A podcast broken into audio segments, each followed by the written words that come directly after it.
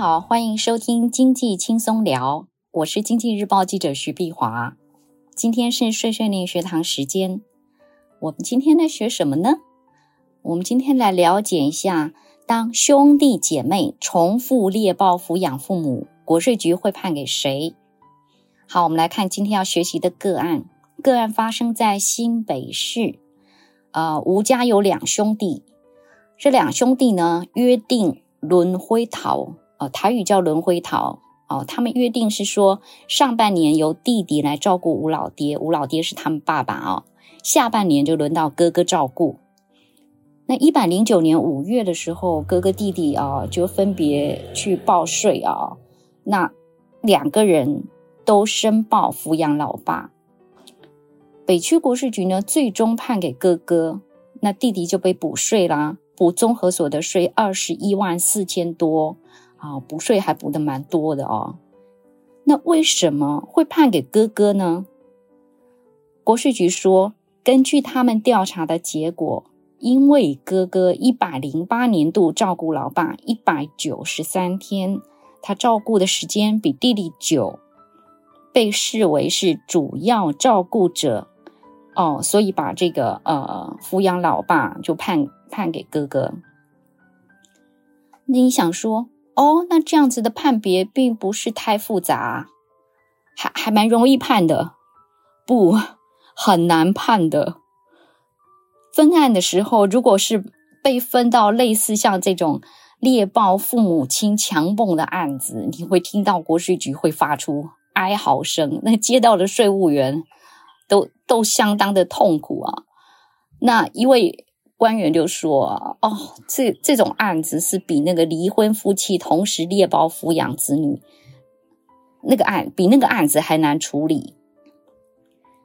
那好，国税局怎么处理这个呃吴家兄弟的事情呢？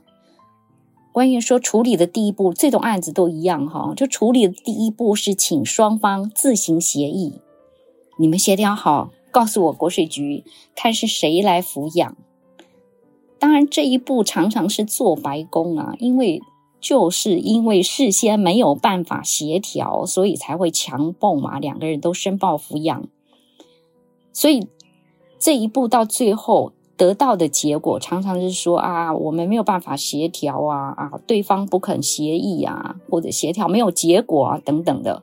总而言之，这一步通常是没有结果。但是这第一步呢，还不能不做。那这个是税法跟民法规定不同的地方。好，民法规定，子女有抚养父母的义务，可以依个别财力能力的差异出钱出力，共同抚养。共同抚养哦，这是民法的规定。但是税法的规定不是这样的，它是不管多少人共同抚养。你都只能其中一个人申报抚养，那税法的规定这是一个什么概念呢？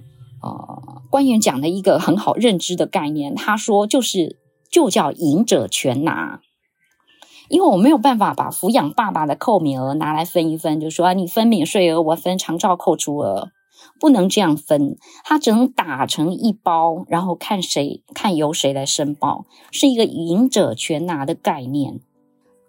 所以呢，只能说，哎，你们先协调，看看谁把这一包拿走。当第一步没有结果的时候，就会走到第二步。第二步什么呢？这类案子呢，第二步都会请受抚养的爸爸妈妈自行表述，请爸爸妈妈自行表述。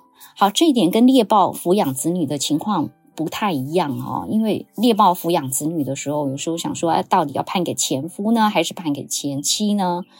那小孩子因为年纪小，他们的表述很可能是大人教的哦，爸爸教他或者妈妈教他，所以一般小孩子的表述呢，对国税局来讲都只能作为参考。但是老爸老妈都是大人啊，那谁是主要照顾你的人？他们应该自己知道嘛，很清楚嘛，哈，所以要把扣名额给谁报，那他可以自己陈述啊。国税局会尊重爸爸或者是妈妈的意见。可是呢，看起来应该是没问题的，对不对？有问题，因为能走完第二步就判别的，那是中大奖。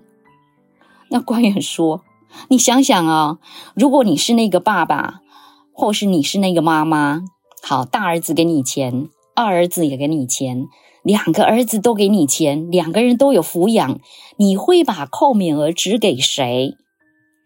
你谁也不会得罪嘛，对不对？所以实务上最常碰到的结果是谁要来切结书，父母都给。好，我们先把这个呃思路往旁边切一下哈，我们来讲一对姐妹的案例啊，这也是一个实际的案例。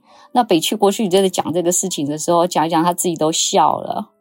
他说哈，这一对姐妹哦是重复猎豹抚养老爸，也是。好，所以他们那就要老爸表述啊。那怎么表述呢？其实就写个切结书啊。这个切结书就说：“哎，我是受谁谁谁抚养啊，怎么样？”哈，就老爸要切结。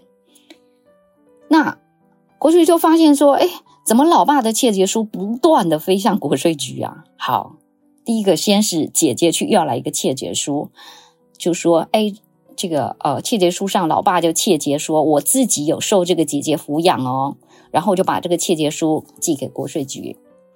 那国税局就告诉妹妹啊，就说，哎，这个呃，我可能要把你剔除哦，因为这个姐姐这边有窃结书。妹妹说，就都妈的，我也要去要窃结书，所以她也去跟老爸要来了一份窃结书，然后跟国税局主张说，哎，我这一份窃结书的日期比较近啊，姐姐那份日期比较远，所以你要判给我。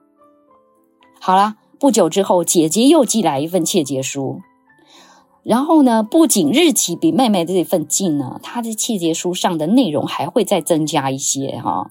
那姐姐就增加说，呃，姐姐这一份呢，就增加说，哎，我有呃这个爸爸切结书，哎，姐姐有带我去看病啊，什么什么的。哎，不久之后啊，比照一份哦，妹妹那边也寄来一份同样的。所以为什么讲切结书不断的飞向国税局？所以。到这这一步，大家也也也比较了解啊，就是说这个切结书的内容啊，已经跟真实是未必相关了。因为呃，姐姐也给钱，妹妹也给钱，所以他们怎么要求呢？老爸都配合。所以讲刚哦，回到刚刚说啊，就说哎，第二步能判别，就真的是中大奖了。好，那我们再回到这个吴老爹的案子啊，那吴老爹。并没有给任何切结书，为什么？因为他有失智的现象，而且曾经走失过，所以他没有办法表述。那第二步走到这儿没没办法判别，就要走到第三步。那第三步呢？国税局就要介入调查，去调查谁是主要的照顾者。好，这个时候就开始两边要相互表述了哈。弟弟就说：“好，一百零八年这一年，我把自己名下的房子给我爸爸住。那六月底前，我爸爸都住在这里。六月底前，我们之前有讲过，兄弟两个轮回逃嘛，哈，就是上半年跟弟弟住，下半年跟哥哥住。所以他就说我，我把我的房子啊、给老爸住呢，我自己在同一栋大楼租房子，就近照顾老爸。”所以爸爸住十楼，他住八楼。那弟弟还提供这个看诊的收据啊，本国看护照护费用的单据，还有相关生活照护的记录哈。比如说呃，老爸的血压记录啊，血糖记录，你看都一一个一个本子这样。所以听起来这个哦，弟弟还把爸爸照顾的蛮好的哦。不过呢，这个。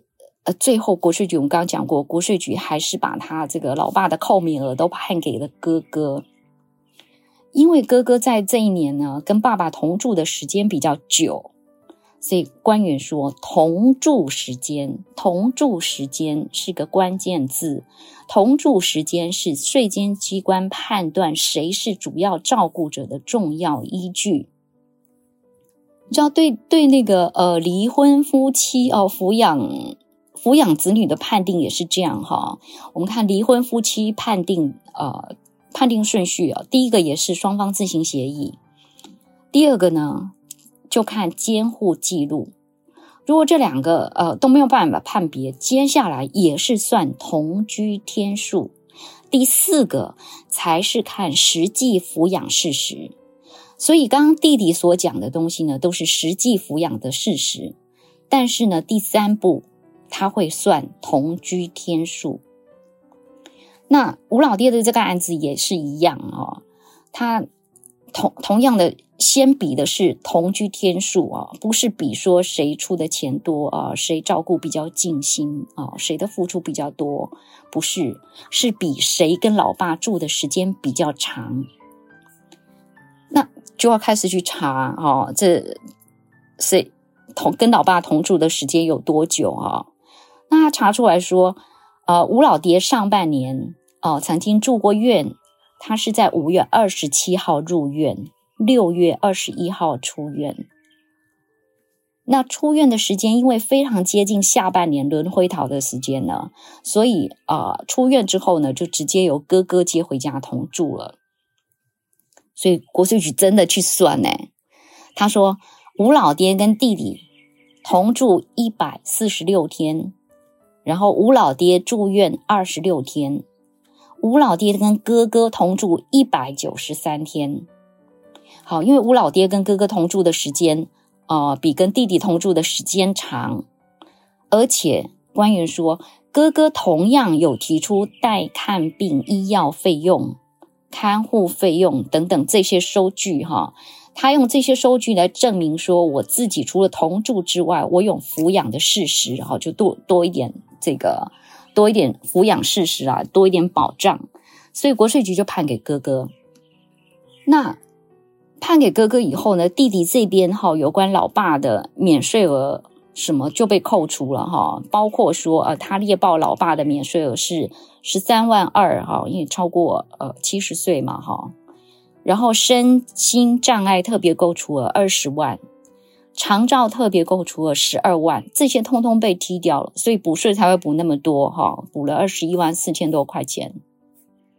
老爸的扣免额一共是四十五万二，那弟弟会补税补到二十一万多，可见的他适用的税率还蛮高的哈，应该在百分之二十以上。那国税局官员他是。他们这种案子也看的蛮多啊。他其实有一个比较良心的建议，他说最好呢，其实像这种案子最好是事先协调。兄弟会重复猎豹抚养老爸，坦白讲，应该是两个人不和了，没有办法沟通了，才会这样嘛，哈。但是国税局官员认为说，兄弟两个人呢，最好还是找出个方法自行协调好，看由谁来报。你像这样子，到后来申请复查，两个人还要找单据，还要写说明，哦，真的是太费心神了。所以最好还是先协议，看是不是说，哎，今年你报，明年我报，还是都由弟弟来报，然后呢，弟弟多出一点钱啊，照顾老爸。好，今天就讲到这里，谢谢大家。